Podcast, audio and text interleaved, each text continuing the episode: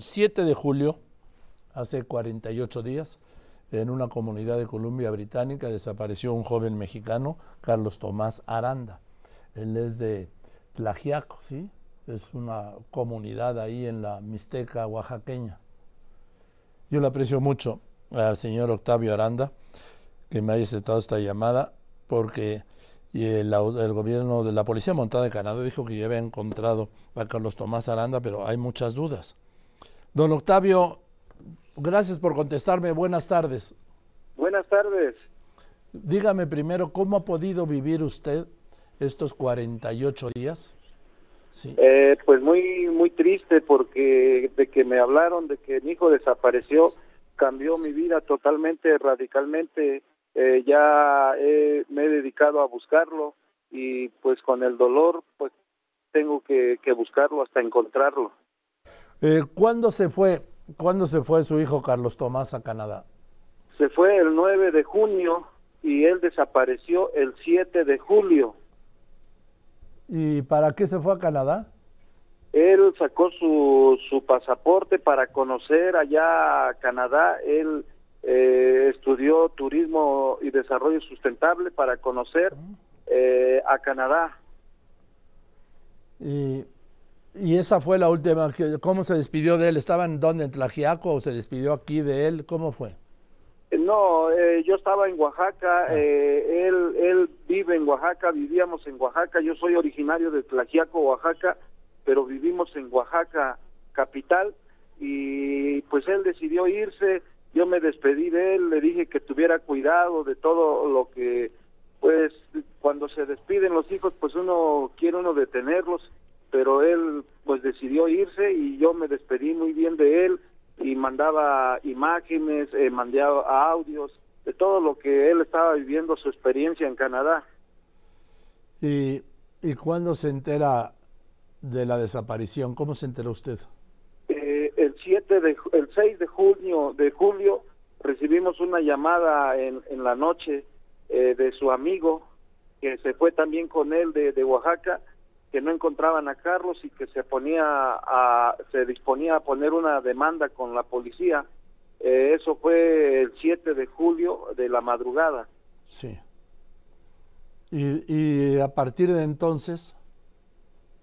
Eh, pues a partir de entonces eh, mi vida cambió, yo tuve que trasladarme a Canadá, tengo otro hijo y mi esposa y todo cambió, la vida cambió totalmente eh, ya no estamos completos y estamos muy muy tristes, muy tristes, la verdad es muy triste esto que estamos pasando. Pues debe ser, vamos, algo que no se puede explicar, porque la desaparición de un hijo debe ser devastador, don, don Octavio. Sí, así es. Eh, desafortunadamente uno cuando escucha las noticias de que desaparece alguien, pues uno a veces no le da la importancia, pero ya cuando lo vive uno es muy triste y es una situación que pues no se le desea a nadie. A nadie, sí. Eh, ahora, eh, ¿qué le han dicho?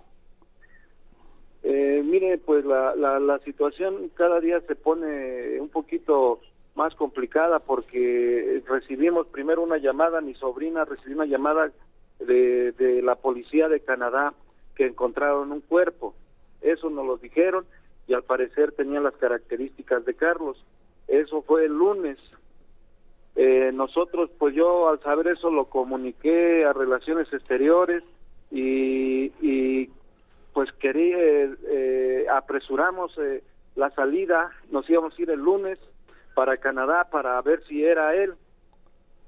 Pero en, en los trámites que estábamos haciendo para la salida y eso, eh, el día de, antier recibimos otra llamada donde la policía de Canadá eh, pues se atrevió a afirmar que ya era la era el cuerpo que habían encontrado era el de mi hijo y lo hicieron en base a un, un experto en eh, visual que con fotografías y e imágenes con eso checaron que era el cuerpo de mi hijo yo la verdad me molesté y, y, es muy triste eso que están haciendo porque nosotros pues eh, era el trato que íbamos a ir a, a Canadá a dar el ADN y a reconocer el cuerpo, pero ellos desgraciadamente se adelantaron y afirmaron porque es un es un comunicado oficial donde que dicen que es mi hijo.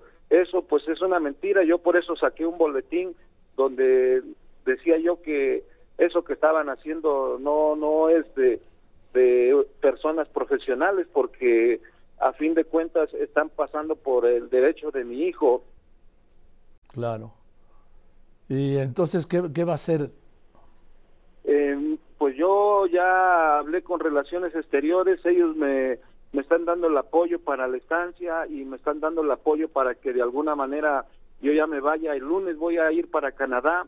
Eh, yo voy a, pedir que si es mi hijo, pues que se compruebe con el ADN y que me den oportunidad de ver el cuerpo, porque eh, tengo derecho a eso, a ver el cuerpo, y sobre todo también que si es mi hijo, si ese cuerpo es mi hijo, que me digan cómo es que murió, porque son 48 días o más de, de que no aparecía y de repente apareció en, en los hoyos en, en el lago. Es una playa pública que yo estuve ahí buscándole y en una playa pública apareció.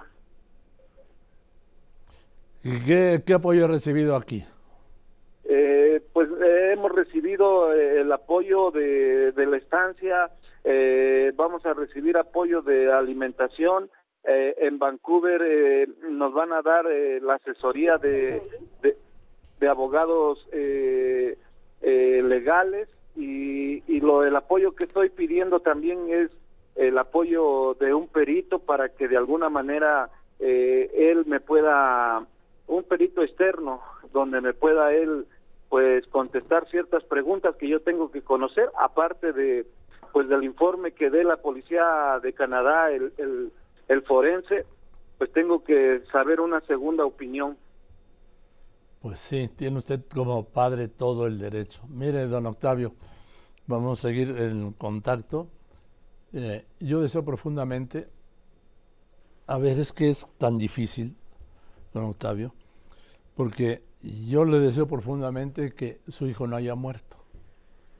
Pero eso no le resuelve la angustia de un hijo desaparecido. Es que es el peor de los mundos.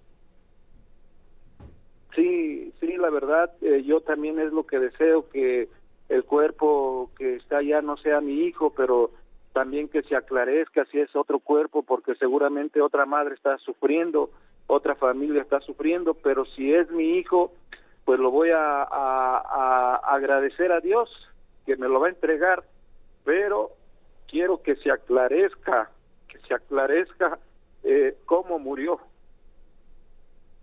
Claro que sí. En fin, don Octavio, le, usted viaja el lunes. ¿Le parece bien que hablemos el martes?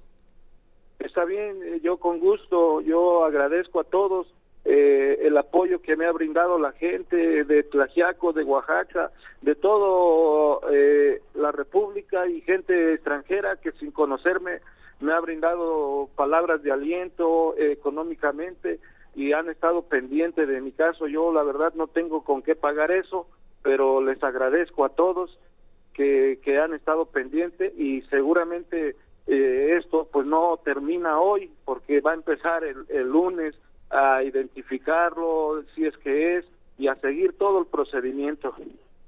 Bien, viaje usted el lunes y le mando un abrazo, don Octavio.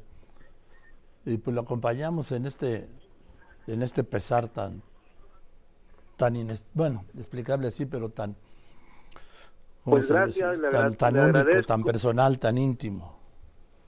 Sí, le agradezco, la verdad le agradezco a usted, a todo su, su personal, le agradezco que se preocupen por por eh, eh, eh, la situación que estamos pasando. Esto pues es muy difícil, eh, es muy complicado porque tiene uno que, aparte del dolor, tiene uno que lidiar con toda la problemática que esto implica.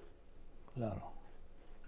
Claro. Y con los costos y con los gastos y con los traslados Sí, y con la desesperación, verdad- con la incertidumbre.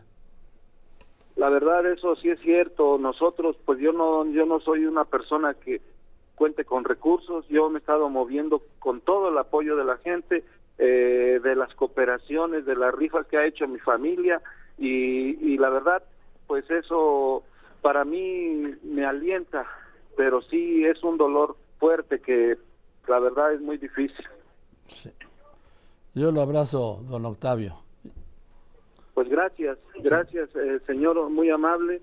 Y pues eh, cuando guste usted, yo eh, martes o el día que ustedes me digan, yo yo, puedo comunicarles lo que el avance o lo que estoy haciendo. ¿El lunes a qué hora sale de viaje? ¿A qué hora vuela?